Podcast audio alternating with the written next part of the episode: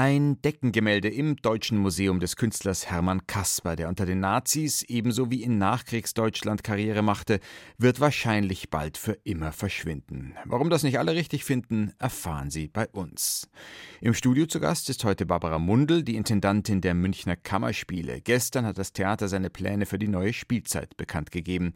Dabei geht es auch um die Frage, wie das Haus nach zuletzt schlechten Auslastungszahlen zurück in die Erfolgsspur findet. Das und mehr in der kommenden halben Stunde. Kultur am Morgen auf Bayern 2. Heute mit Christoph Leibold. Alles hat einmal ein Ende. All of this will end. Klingt ein bisschen fatalistisch finster. Für die US-amerikanische Songschreiberin Indigo de Sousa hat diese Erkenntnis aber auch was Befreiendes. Drum ist der Satz nicht nur der Titel ihres neuen Albums, sondern auch eine Art Lebensmotto der 25-Jährigen. Wir hören als erstes den Song Losing. Am I losing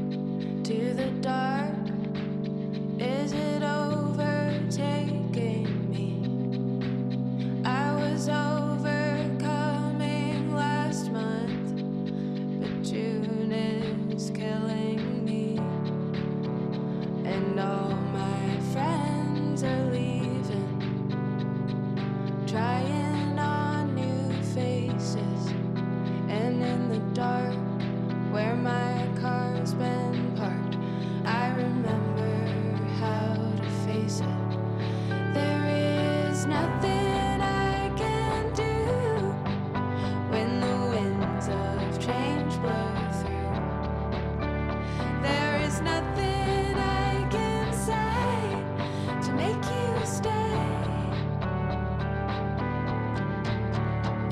try.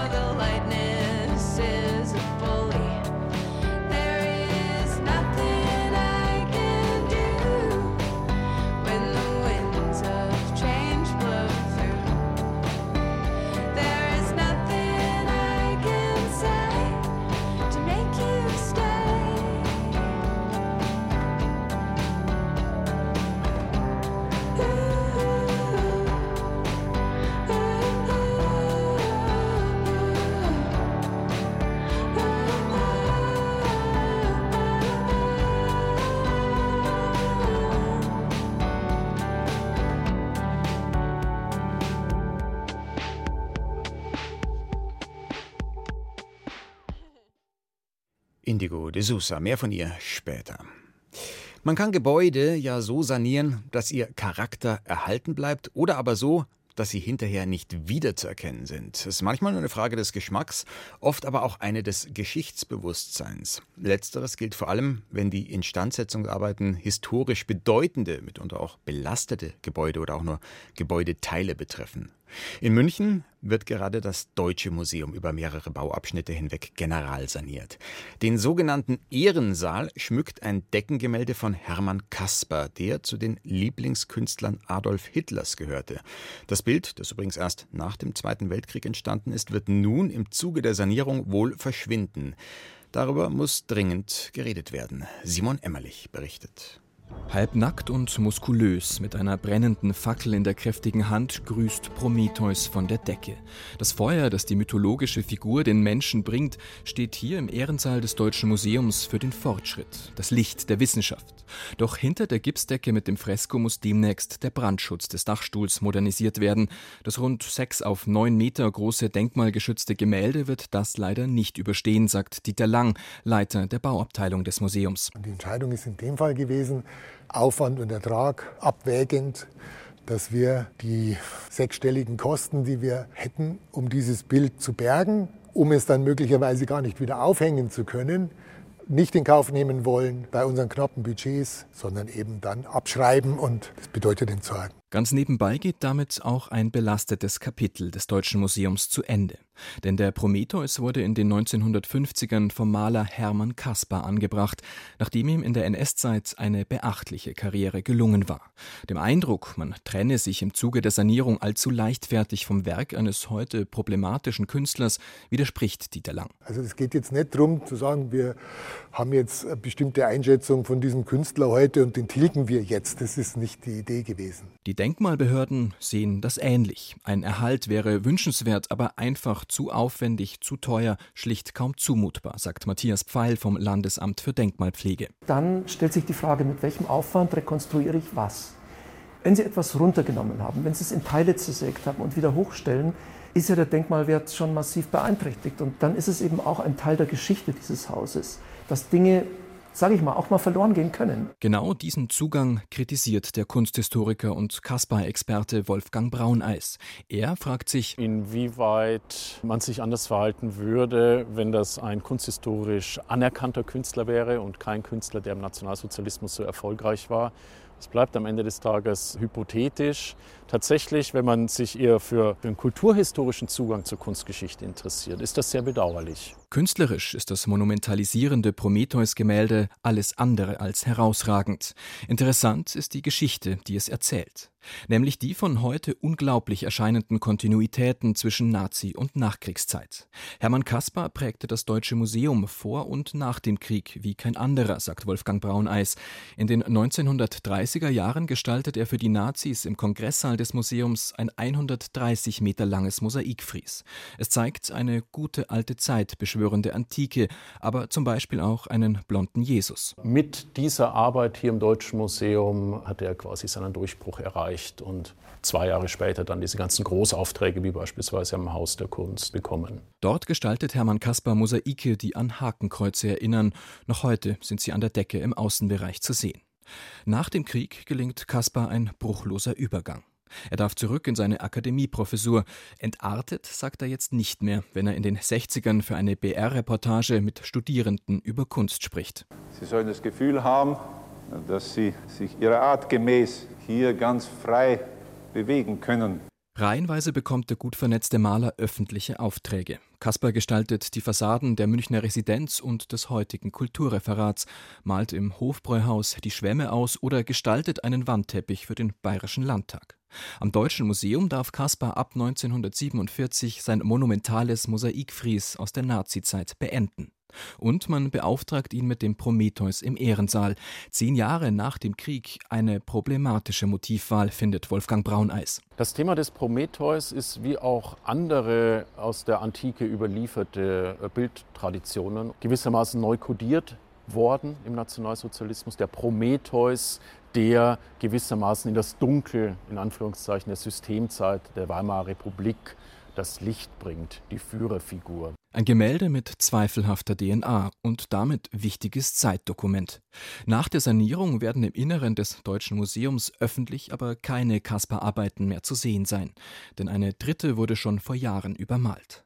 Nur Kaspars ideologisch unverdächtige Sonnenuhr wird das Publikum an der Ostseite des Museums empfangen.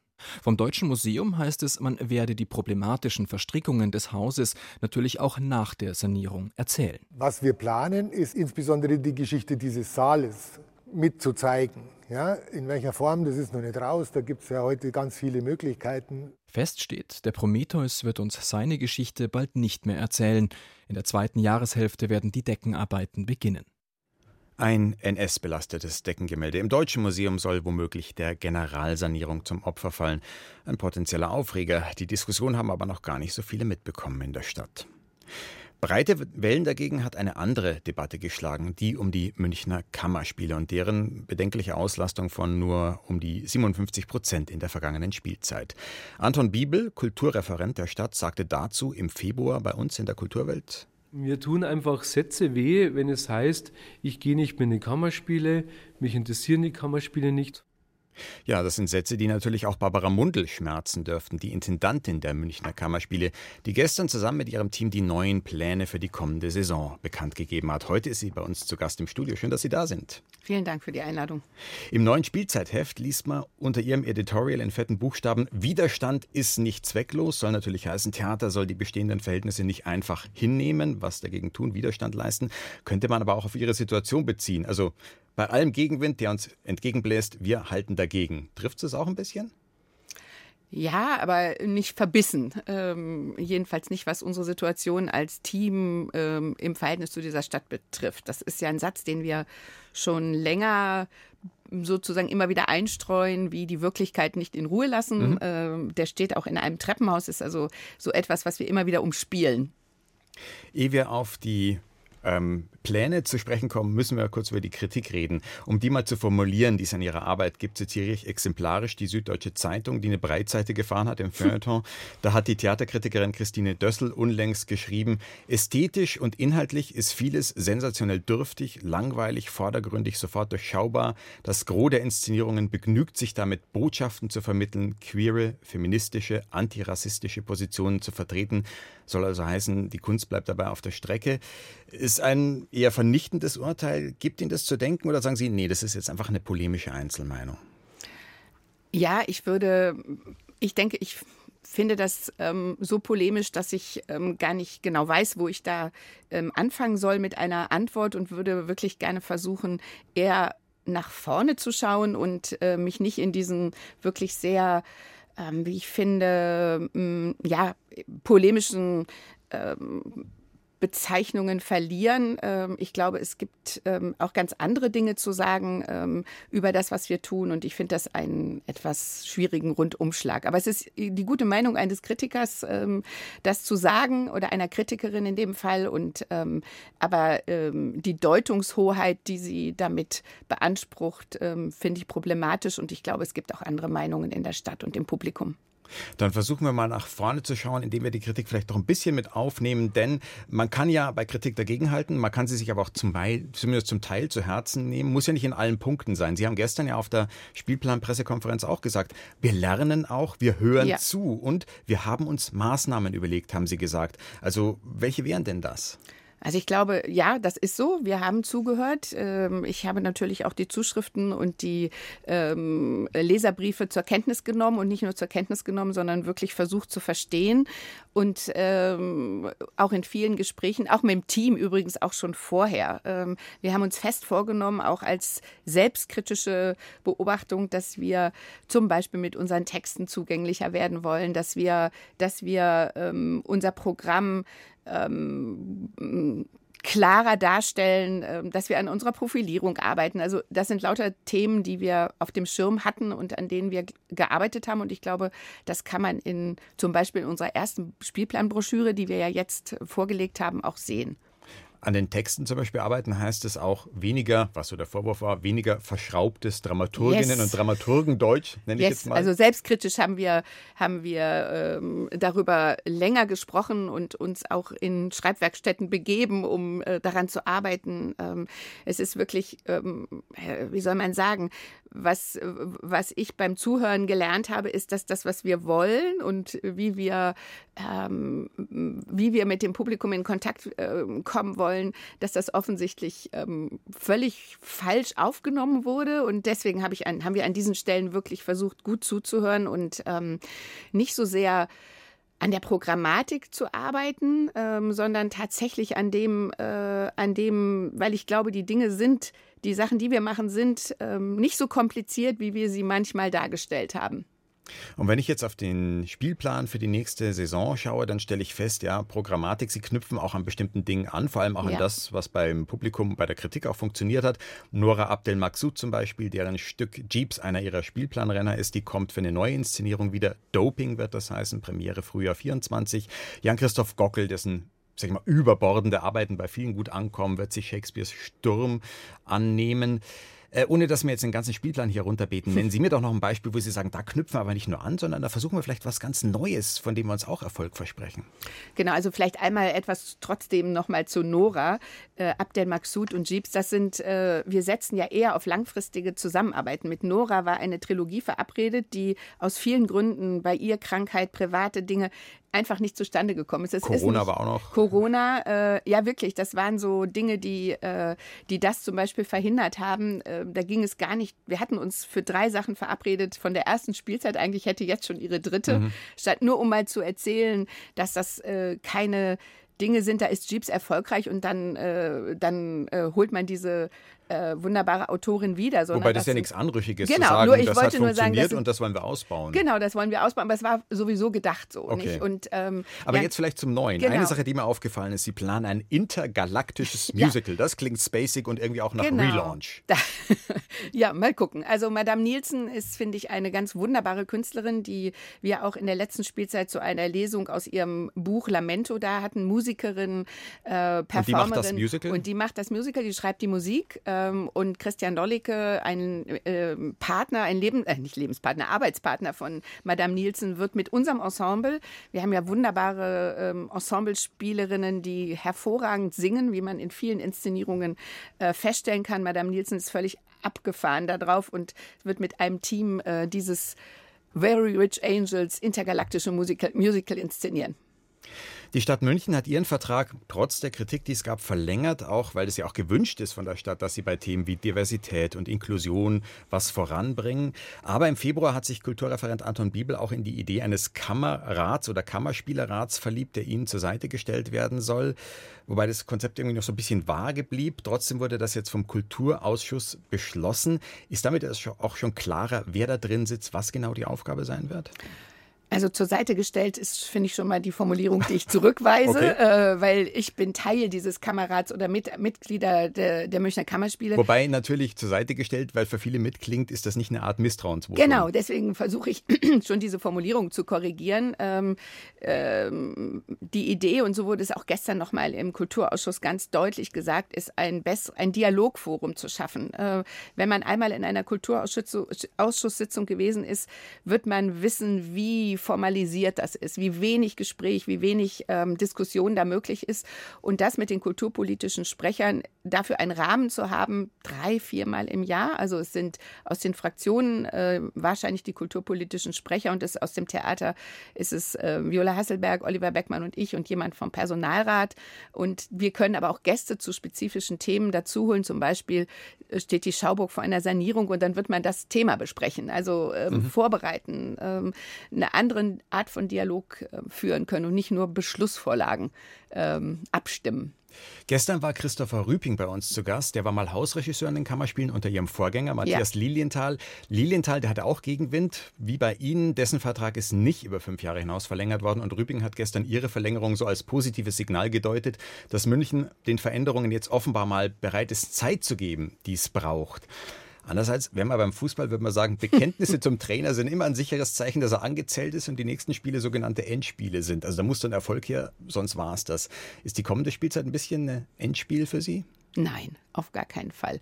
Also ich, ich habe das, äh, die Verlängerung meines Vertrages ähm, tatsächlich als ein äh, Vertrauensbeweis wahrgenommen und äh, so lese ich auch im Moment die Signale aus der Politik und den, das Ziel, mehr Publikum zu erreichen, äh, da brauche ich eigentlich nicht den Druck von außen, mhm. sondern Theater ohne Publikum oder macht mit zu Sinn. wenig Publikum macht wirklich überhaupt keinen Sinn. Das heißt, diesen Ehrgeiz, den haben wir als Team schon selber und es ist ein bisschen schade gewesen, dass genau in dem Moment, wo wir im Februar, März so die Zahlen anfingen zu steigen, dann dieser Artikel kam.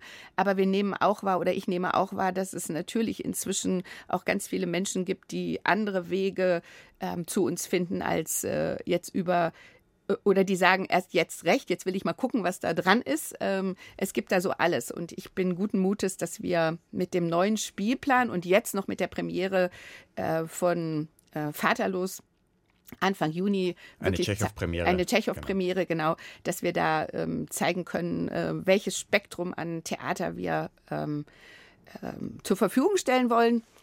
Und genau. Ja. Bis dahin. genau, es ist 8.48 Uhr, darum müssen wir jetzt langsam die Kurve kriegen. Zu Gast in der Kulturwelt Barbara Mundl, Intendantin der Münchner Kammerspiele. Danke für den Besuch im Studio und alles Gute Ihnen. Vielen Dank.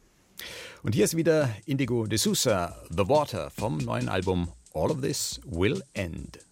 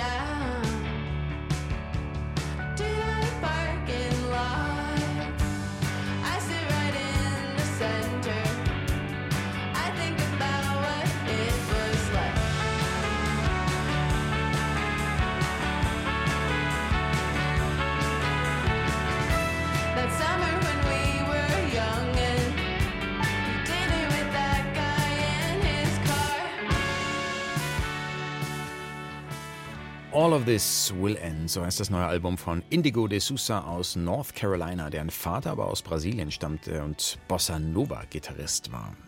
Und bei uns in der Kulturwelt auf Bayern 2 heißt jetzt Knives Out. Küchenmesser, Taschenmesser, Jagdmesser, Rasiermesser und so weiter. Messer sind ja eine buchstäblich zweischneidige Angelegenheit.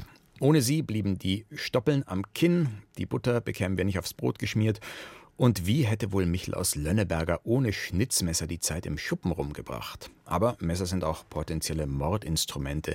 Darum gibt es ja auch Gaunerfiguren wie Mackie Messer oder Filmtitel wie Jagged Edge, zu Deutsch Das Messer oder eben Knives Out.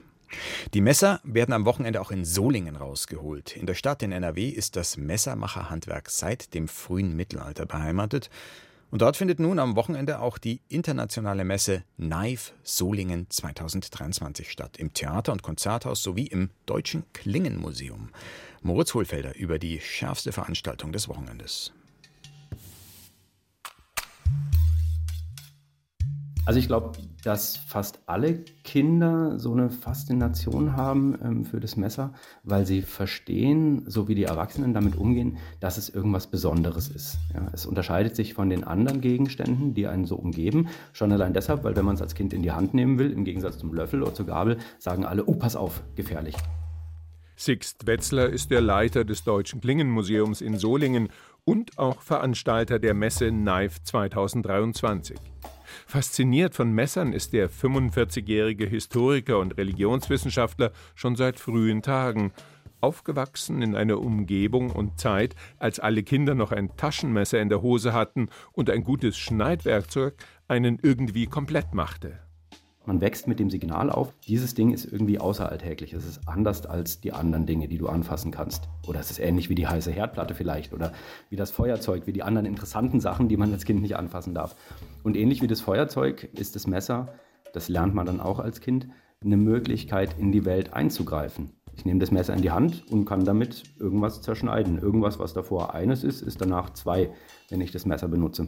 Es ist unser Weg, die Wirklichkeit so zu formen. Und ich glaube, das macht die Faszination aus und das lernen Kinder ganz, ganz schnell. Über die Kulturpraxis des Schneidens kann man mit Sixt Wetzler ewig reden. In der Traumdeutung etwa steht ein Messer für Wut wie auch für Aggression, für etwas Spaltendes. Wer ein Messer verwendet, tut dies oft in einem Akt der persönlichen Befreiung, etwas abschneiden, was einen belastet. Messer sind ambivalent, sagt Wetzler, zum einen Werkzeug, zum anderen Waffe. Wenn jemand labil ist oder wenn jemand sowieso gewaltaffin ist, dann macht das, denke ich, schon einen Unterschied, ob er ein Messer in der Tasche hat oder nicht. Ne? Aber das Messer darauf zu reduzieren, auf seine Gewaltfähigkeit sozusagen, das greift eben viel, viel zu kurz. Das Messer ist unser fundamentales Werkzeug. Ja? Das Deutsche Klingenmuseum zeigt Bestecke, blanke Waffen, Scheren und alle möglichen Formen von Messern. Es geht um die Bedeutung des Schneidens für die Menschheitsgeschichte. Ausgestellt werden auch historische Exponate, so etwa ein Liebesdolch aus dem 16. Jahrhundert mit einem rosa Quarz im Griff und einem Schwur auf der Scheide, ein Geschenk einer Frau an ihren Mann. Zur großen Messermesse Knife in Solingen kommen Schmiedinnen und Schmiede aus aller Welt, aus den USA, Frankreich und den Niederlanden, typischen Messerländern also, aber da sind natürlich noch viel mehr, sagt Wetzler. Also gerade wenn man ein bisschen historisch schaut, dann kann man diesen Reigen eigentlich in Spanien beginnen mit äh, Toledo, ist auch berühmt, dann über Deutschland und Italien und dann folgen wir eigentlich, wenn man so will, der Seidenstraße bis nach China und dann nach Japan. In Deutschland ballen sich die Messerschmiede vor allem im Süden der Republik. Gerade in Bayern, sagt Wetzler, würden viele junge Handwerker momentan ganz neue Wege gehen. Meist meiden sie die Städte, nicht anders als die alten Hasen, haben ihre Betriebe auf dem Land, weil sie dort ihrem lärmintensiven Beruf besser nachgehen können als in den Metropolen, ob nun in Franken, in Niederbayern oder, wie Alexander Schmidt, in Huttenwang im Allgäu. Mit der großen Greifzange holt Schmidt den glühenden Rohling aus der Esse und behaut ihn auf dem Amboss mit dem Schmiedehammer. Langsam formt er eine Klinge heraus. Alexander Schmidt wechselte vor rund 20 Jahren, damals noch Anlagenmechaniker, den Beruf, als er im bayerischen Fernsehen einen Beitrag über einen Messerschmied aus Görlitz sah, der letzte seines Standes von Benedikt Kubi. In Görlitz der östlichsten Stadt Deutschlands, in der schlesischen Oberlausitz gelegen, betreibt Fritz Latka sein alteingesessenes Geschäft, in dem man fast all das kaufen kann, mit dem sich schneiden lässt. Der Film habe damals einen Schalter in ihm umgelegt, sagt Schmidt. Seitdem arbeitet er als Schmied. Er lebt vor allem von Kursen, die er anbietet. An einem einzigen Tag kann sich jede und jeder bei ihm ein eigenes Outdoor- oder Küchenmesser schmieden. So sehen magische Dreiecke aus. Das ist eine Kreation, die ich immer so mache. Das ist ein Allzweckmesser für alle Zwecke, vom Tomatenschneiden bis zum Tierhäuten. Ne? In dem Falle hier mit einem Knochen aus der Eiszeit oder mir hier mit einer gemaserten Robinie. Ja? So in der Art fertige ich Messer und natürlich auch alles andere. Ne? Zum Messer gehört der richtige Griff, aus Holz oder eben auch aus Knochen. Für Sixt Wetzler sind gute Klingen nahe an der bildenden Kunst. Messer sind, wenn man so will, ja eine Leinwand, auf der man sich kunsthandwerklich austoben kann. Und das passiert seit Jahrtausenden tatsächlich. Klingen sind immer auch eine Möglichkeit, Kunstfertigkeit darzustellen. Ja. Dass die Stücke verziert werden, dass den Stücken eine symbolische Bedeutung beigemessen wird und die auch eingeschrieben wird. Wenn wir bei uns in Solingen die Knife, die Messe veranstalten, dann ist da ganz viel auf den Tischen, was nicht nur funktional ist, sondern was eben kunsthandwerklich ist, was einfach schön sein soll. Ja, und soweit unser, Achtung Wortwitz, Abstecher nach Solingen. Dort findet an diesem Wochenende die internationale Messermesse statt. Und weil es so schön ist, auch diese Sendung haben wir mitgeschnitten, damit wir sie Ihnen als Podcast zur Verfügung stellen können. Die nächste Ausgabe der Kulturwelt hören Sie am Sonntagmittag ab 12.05 Uhr hier auf Bayern 2. Für heute verabschiedet sich Christoph Leibold am Mikrofon.